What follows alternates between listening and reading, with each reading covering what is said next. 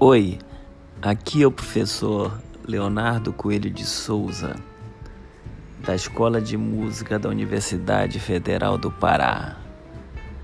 E neste semestre nós vamos falar sobre a história do jazz. Falar sobre os seus estilos, o seu início em Nova Orleans passando pelas diversas eras do jazz, conhecidas como Nova Orleans, swing, bebop, o cool jazz e o fusion até os dias de hoje.